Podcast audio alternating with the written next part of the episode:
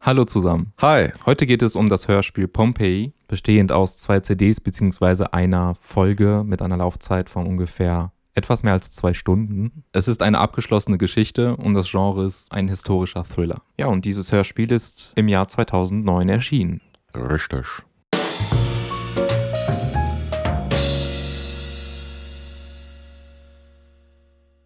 Es ist die Geschichte von Attilius, ein Wasserbaumeister aus Rom, der ein beschädigtes Aquädukt finden und reparieren soll. Jedoch soll seine Aufgabe schwieriger werden als ursprünglich gedacht. Bei diesem Hörspiel würde ich sagen, dadurch, dass es eben so total historisch ist und dementsprechend auch solche Namen, so alte Namen von Städten, ich habe sie beim ersten Hören gar nicht so auseinandergehalten. Ja, das ist ja all dieses, dieses äh, Lateinische. Genau. Und dann klingen die ja auch so verdammt ähnlich, ne? Genau. Mit Ius und Immer Us. mit dem US, US, Genau. US, US. das ist, Amerika. genau. Nein. Nee, also äh, da hast du schon recht. Also es ist ja sehr historisch über weite Strecken und äh, sehr komplex und auch sehr viele Namen und die man halt nicht so ja kennt so. Genau, und deswegen ist es, zumindest weil es außergewöhnlich ist oder man es halt so nicht gewohnt ist, äh, braucht man halt mehr Aufmerksamkeit, würde ich Mhm. sagen. Aber es ist jetzt nicht so krass entscheidend, wenn man einmal kapiert hat, welche Stimme für was steht Ja. äh, und sich einfach die Stimmen merkt, dann Und die Stimmen sind, die Stimmen sind auch wirklich schon sehr unterschiedlich, muss man echt Ja, sagen. Gut genau. ausgewählt und auch sehr unterschiedlich. wäre es nicht so, wäre es noch schwieriger. Genau, also man kann wirklich, also wenn man die Stimme hört, weiß man schon, wer das ist. Auch ist jetzt dann nicht ganz so schlimm, wenn man jetzt den Namen nicht direkt zuordnen kann. Ja. Aber die Stimmen sind wirklich schon gut ausgewählt und man weiß auch, wer da gerade spricht. Und deswegen würden wir auf einer Skala von 1 bis 10 eine glatte 6 Ja, geben. auf jeden Fall. Also ich finde wirklich äh, das Hörspiel von seiner Atmosphäre wirklich sehr, sehr schön. Sehr gelungen. Genau.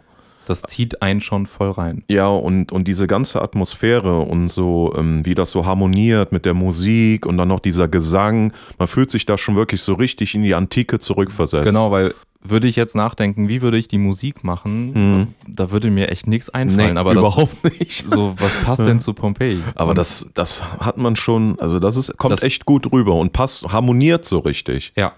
Ähm, dann kommt noch zusätzlich so diese paar Effekte von dem Andreas Fröhlich. Ja, der ist ja das Lexikon, das verstärkt das Ganze auch nochmal und steigert auch die Spannung. Definitiv. Am Anfang habe ich gedacht, okay, was für einen Nutzen hat das so? Aber später habe ich es halt wirklich verstanden. Mhm. So, das bringt halt noch mehr Spannung, vor allem wenn er dann, ich will es nicht zu viel verraten, aber der bringt nochmal richtig einen guten Effekt noch mit raus. Genau. Auch wenn ich persönlich jetzt die Effekte nicht so übertrieben hätte, wie er redet, aber das ist ja Geschmackssache. Ja. Und was ich auch erstaunlich finde in dem Hörspiel, ähm, dieses Hörspiel ist ja sehr spannend. Ja. Und äh, man hat das irgendwie so richtig gut hingekriegt, dass sich die Spannung immer mehr steigert. Das geht ja eigentlich schon sehr früh los und diese Spannung steigert sich wirklich die ganze Zeit, selbst Genau. noch bis zum Schluss. Ist Genau. Immer mehr, immer mehr, immer mehr. Und so geht das die ganze Zeit. Weil wer Pompeii vielleicht kennt, der denkt, okay, es geht ja jetzt nur um wirklich diesen Vulkanausbruch, aber darum geht es nicht nur in dieser Geschichte. Genau. Und dadurch, dass eben so ein paar andere Wege eingebaut Mhm. wurden, ähm, ja, ist das echt eine positive Überraschung. Ne? Mhm.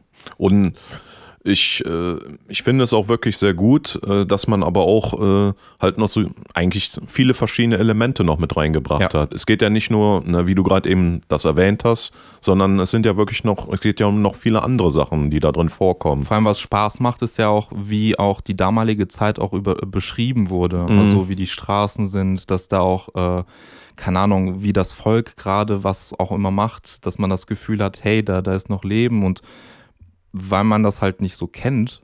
Deswegen, also muss ich ehrlich sagen, ich habe mir danach direkt eine Doku reingezogen, weil ich das so geil fand. Ich wollte Mhm. sehen, wie es ist und wie sah es damals halt konkret aus. Und wa- was auch sehr interessant ist, äh, die, die Stadt Pompeji, ne? Ja. die ist auch, ähm, hatte ich mal gelesen, ist noch gar nicht so lange her, dass die quasi mehr oder weniger so ausgegraben wurde, kann man Ja, sagen. und äh, jetzt in der jetzigen Doku haben die sogar gesagt, dass es so teuer ist, dass sie das jetzt nicht mehr machen. Ja. Also die haben jetzt 60 Prozent ausgegraben. Und das ist schon viel. Aber das ist schon krass. Die konnten so viel nachstellen, wie, wie die ganzen Leute da gelebt haben. Mhm. Unglaublich. Ja, wie gesagt, also man hat echt wirklich so, also man fühlt sich schon so richtig in ihr. Weißt du, es gibt ja zum Beispiel so gewisse Dinge, wenn du die hörst, ah, jetzt bin ich im Western, ne, würde ich mal sagen. Und die haben da so ihren eigenen Stil reingebracht, um so das Gefühl zu kriegen, dass du wirklich in der Antike bist. Ja. Also Pompeii hat jetzt teilweise jetzt nicht so viele extrem bekannte Sprecher, also die man jetzt zum Beispiel von Hollywood-Stars kennt, jetzt die deutschen Ja, halt Synchronsprecher. Synchronsprecher. ja. So, der bekannteste ist wirklich noch der, ja, der Hauptakteur, der äh, Attilius, der wird von Patrick Bach gesprochen. Er war unter anderem die deutsche Synchronstimme von Sean Astin in Herr der Ringe, Hm. Samwise Gamgee. Ach was. Ja. Wo du sagst. Ja, und, und was auch interessant ist, der Ampliatus, der gesprochen wird von Christian Redl, der hat auch mal in einem Herr der Ringe Hörspiel mitgemacht, so ein richtig altes aus den 90ern, und da hat er den Boromir gesprochen. also jetzt, wer mir von den Sprechern aber äh, wirklich richtig gut gefallen hat, also eigentlich am besten war der äh, Lutz Herkenrath. Das ist der gewesen, der den Korax gesprochen hat Ja. Der war so richtig, also diese, dieser Hass und diese Verachtung, die der hier hat, das bringt er wirklich sowas von überzeugend rüber. Ja. Also ich, ich fand wirklich, er war vielleicht nicht unbedingt der aller, aber auf jeden Fall einer der besten. Toll besetzt. Super besetzt. Ja, eigentlich gibt es keinen, der heraussticht im negativen Sinne. Nein, also alle haben nicht. echt super gut gesprochen. Ja.